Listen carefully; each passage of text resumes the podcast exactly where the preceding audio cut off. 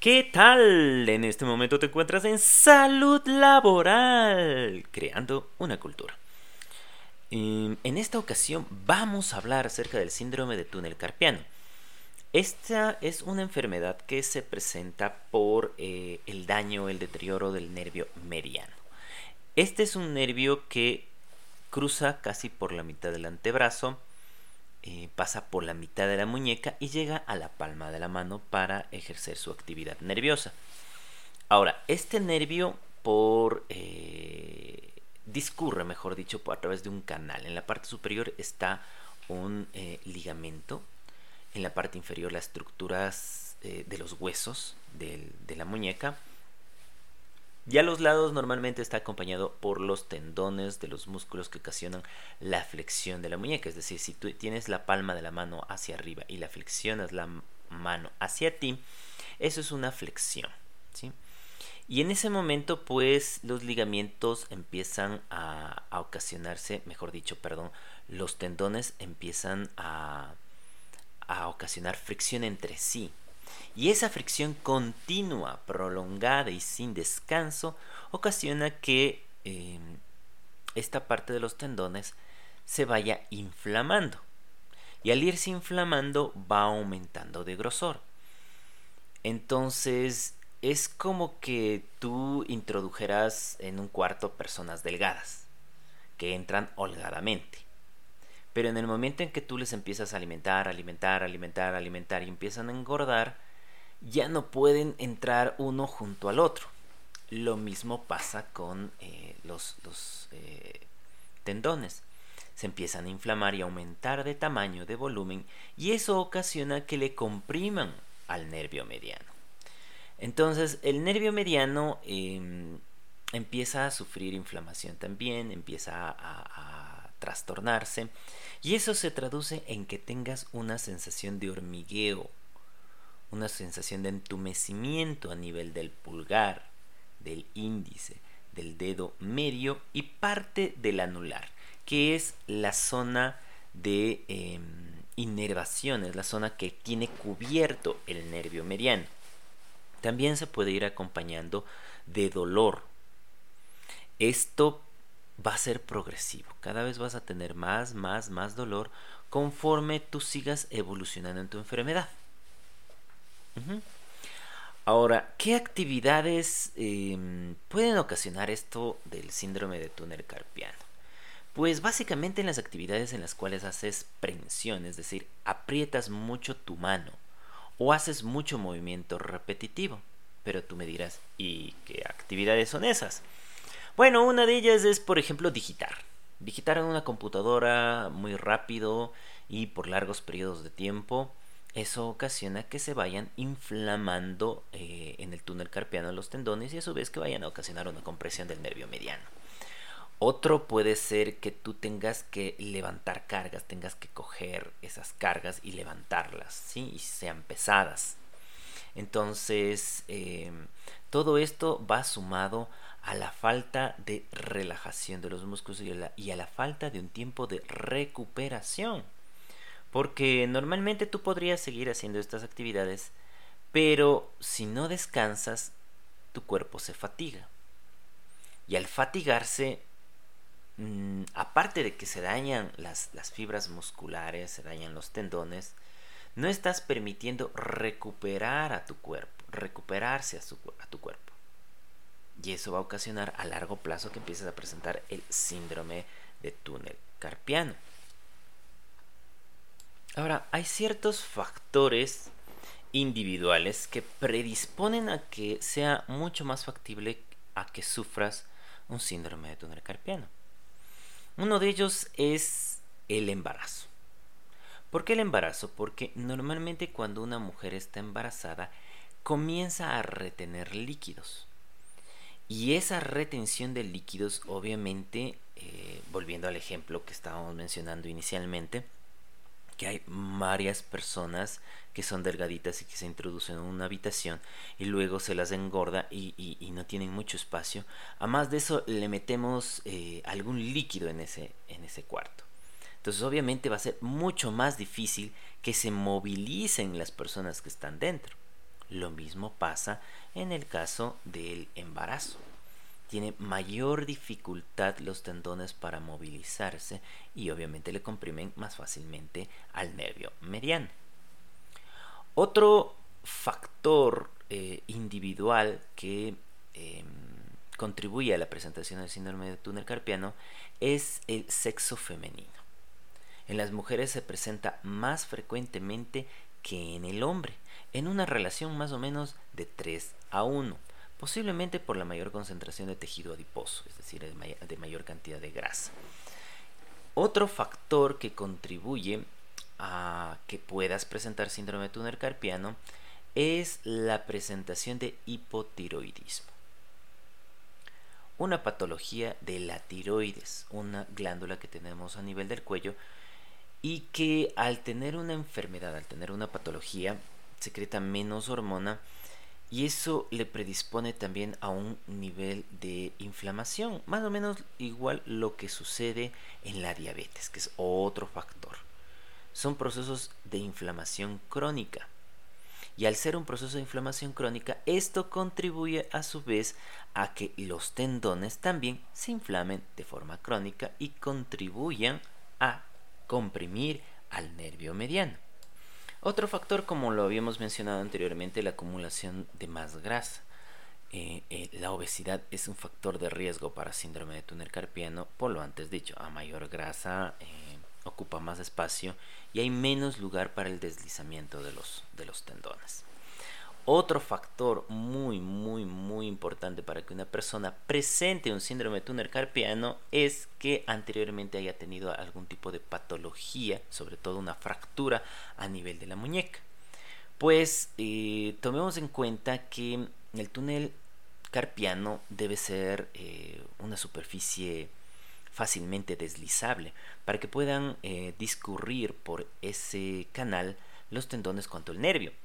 Pero eh, en el momento en que hay una fractura, el hueso se rompe y para que el hueso vuelva a ser funcional, tiene que unirse esa parte que se ha roto. Y al unirse se forma un callo óseo. Es decir, una especie como de cuando tú vas por el, por el, por una calle y te encuentras con un rompe velocidades, ¿sí? ese como montículo que te ayuda a que disminuyas la velocidad. Ese tipo de montículo eh, imagínate lo que sucede en esta zona de la muñeca en el caso de fracturas. Entonces, obviamente, no es lo mismo que discurran los eh, tendones y el nervio por una superficie totalmente lisa a que tenga que discurrir por una superficie que tiene desniveles. Eso ocasiona mayor fricción y al ocasionar mayor fricción obviamente va a tener mayor eh, probabilidad de que se presente el síndrome de túnel carpiano. Adicional a ello podemos mencionar factores eh, de índole laboral que básicamente van a contribuir también a que se presente el síndrome de túnel carpiano. Uno de ellos es la mayor prensión, como les estaba diciendo anteriormente. Entre más fuerza hagas al cerrar tu puño, eso te va a predisponer a que puedas sufrir el síndrome de túnel. El mayor movimiento repetitivo con tus manos. No solamente escribiendo, sino también eh, tomando algo, cogiendo algo, agarrando algo. ¿Sí? Por ejemplo, procesos de empacado, procesos de clasificación, procesos en los cuales tengas que tomar algo pequeño ¿sí? Vas a tener que estarlo haciendo eh, movimiento repetitivo eh, y por largo tiempo. Adicional a ello, pues también el uso de herramientas que generan vibración, como por ejemplo los taladros, por ejemplo los martillos neumáticos, esta una moladora. Estas herramientas generan bastante vibración y ocasionan inflamación y acumulación de líquidos en ciertos lugares. Entonces, obviamente, esa inflamación con la acumulación va a, ocasionar que igualmente se comprima el nervio mediano y obviamente vas a empezar con las molestias antes dichas, las parestesias, el dolor. Ahora, este tipo de patologías es muy frecuente, muy frecuente en el área em, de la agricultura. ¿Por qué? Porque normalmente siempre se están haciendo movimientos de siembra, de, mm, de, de cultivo, de cosecha, de clasificación. Es muy frecuente en las áreas en las cuales tienes que estar moviendo tus manos a cada momento, como por ejemplo las personas que se desempeñan en las actividades de mecánica. Siempre tienen que estar atornillando, destornillando, siempre tienen que estar cortando, siempre tienen que estar apretando. Entonces es muy posible que em, en esos momentos están contribuyendo para que se les presente esta patología. Adicional a eso, pues adoptan posturas inadecuadas en el momento en que están haciendo sus actividades. No es fácil abordar una tuerca en un motor eh, y en el cual hay que ponerse en ciertas posiciones em, no adecuadas como para poder abordarle. Entonces, estas actividades eh, o también eh, cuando nosotros nos encontramos digitando y tenemos que digitar bastante. Esto se puede ver en las personas que tienen que pasar documentos, en las personas de contabilidad, en, estudiantes, sobre todo cuando están haciendo sus tesis o sus trabajos. Tienen que pasarse largas horas eh, escribiendo. Y ahí viene un inconveniente. Y por eso em, salud laboral, creando una cultura. Porque con ello tú empiezas a crear una cultura, a darte cuenta que debes hacer eh, pausas, pausas de trabajo para poder descansar tu cuerpo. ¿Y en qué consisten esas pausas? Pues hay pausas muy sencillas, como por ejemplo el simple hecho de poner la palma de la mano hacia atrás empujada por la otra mano, de un lado y del otro lado. También la mano hacia abajo empujada por la otra mano y viceversa. Otro movimiento, eh, como por ejemplo eh, tocarse las puntas de los dedos, tocarse las puntas de los dedos con el dedo pulgar. Otra, cerrar el puño, cerrar el puño fuerte, fuerte, fuerte y luego soltarlo. Hacerlo con la mano eh, derecha, después con la izquierda o viceversa, como tú desees. Em, otro movimiento, solo flexionar, solo flexionar los, las falanges distales, es decir, la parte de tu dedo que tiene la uña, solo tratar de doblar eso, ¿sí? De ambas manos. Y luego relajarlo. Esto puedes hacer un ciclo de unas 3, 5 veces, ¿no? Puedes mantenerte un momento ahí y soltar. Estos movimientos se llaman de deslizamiento porque permiten que los tendones se deslicen entre sí. ¿sí? Entonces puedes hacer estos movimientos como pausas de trabajo para tus manos. ¿Qué también puedes hacer para disminuir el riesgo de síndrome de túnel carpiano?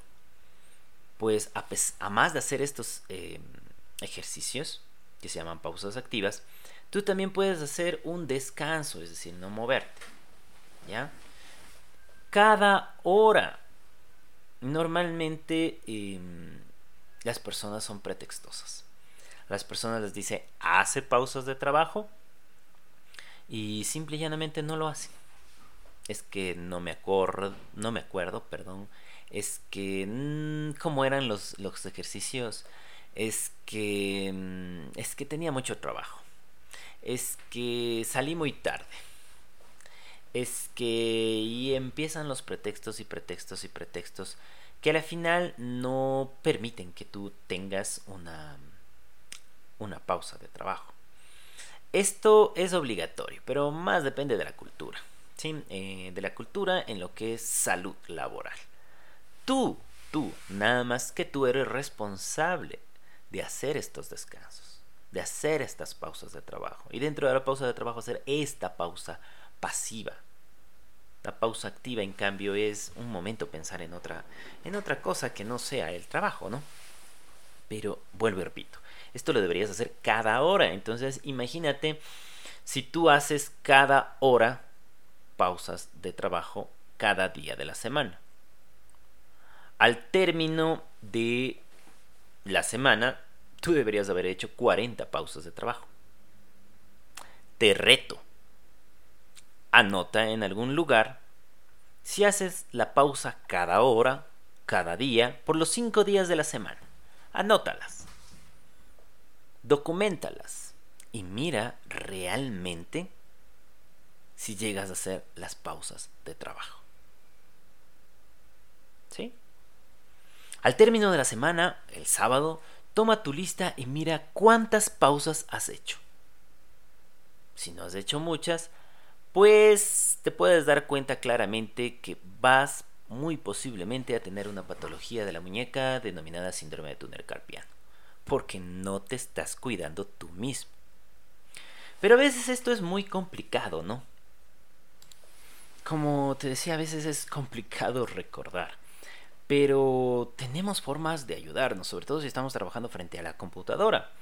Podemos hacer uso de ciertas aplicaciones como pausas de trabajo que lo puedes encontrar en, Google o una aplicación que se llama Warcraft. Se escribe W-O-R-K-R-A-V-E. Eh, para que más o menos te fijes, sale una ovejita.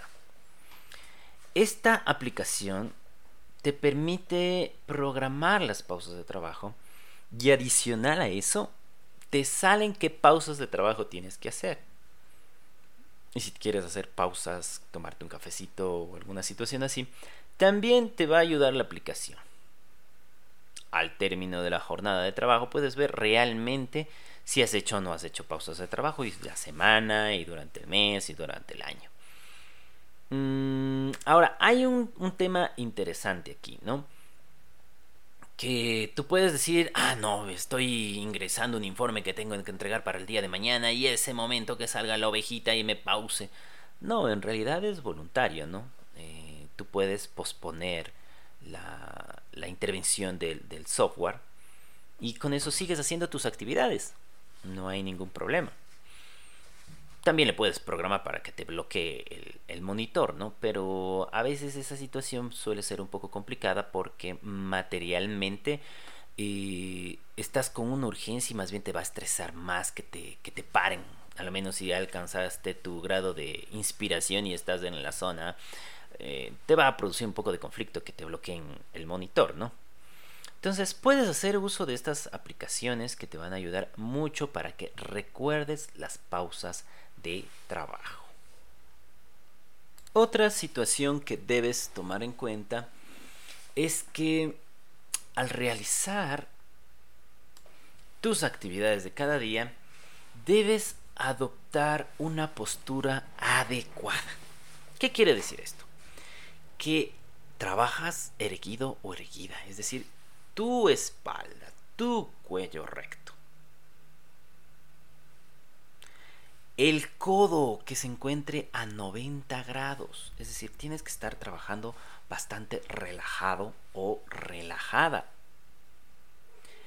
Las rodillas también a 90 grados. Y tu espalda debe estar apoyado en el espaldar de la silla. Esa es la forma adecuada de trabajar, manteniendo 90 grados codos, rodillas y cuello erguido. Porque... Ah, y las muñecas rectas. Nada de estar doblando las muñecas hacia arriba o hacia abajo. Porque con ello estás comprimiendo el nervio. Con ello estás disminuyendo la luz, es decir, el espacio interno del túnel carpiano y te va a predisponer a que tengas una enfermedad. ¿El tratamiento en qué consiste? Básicamente va a depender del diagnóstico temprano. Si tú ya empiezas con estas molestias que te decía, dolor, parestesia, sensación de hormigueo en el pulgar, en el índice, en el medio y parte del dedo anular, pues tú debes acudir a la consulta de salud ocupacional. Y en ese momento pues te aplicarán algunas técnicas clínicas y posiblemente te tengan que referir a hacer unos exámenes. Cuando ya se llegue a un diagnóstico, pues el tratamiento inicial va a consistir en el uso de una férula. Una férula rígida, que, es una muñequera con una placa de aluminio en la parte inferior, que evita que tú dobles la muñeca. Esta férula tiene que ser llevada por al menos unos 15 días. Em, aquí hay que tomar muy en cuenta algo. No se puede trabajar con esta férula. Es imposible hacer eso. Porque en el momento en que tú te pones la férula para trabajar, contribuyes a mayor estrés y mayor dolor y mayor irritación de la muñeca. Esa debes utilizarla solo cuando ya vas a descansar.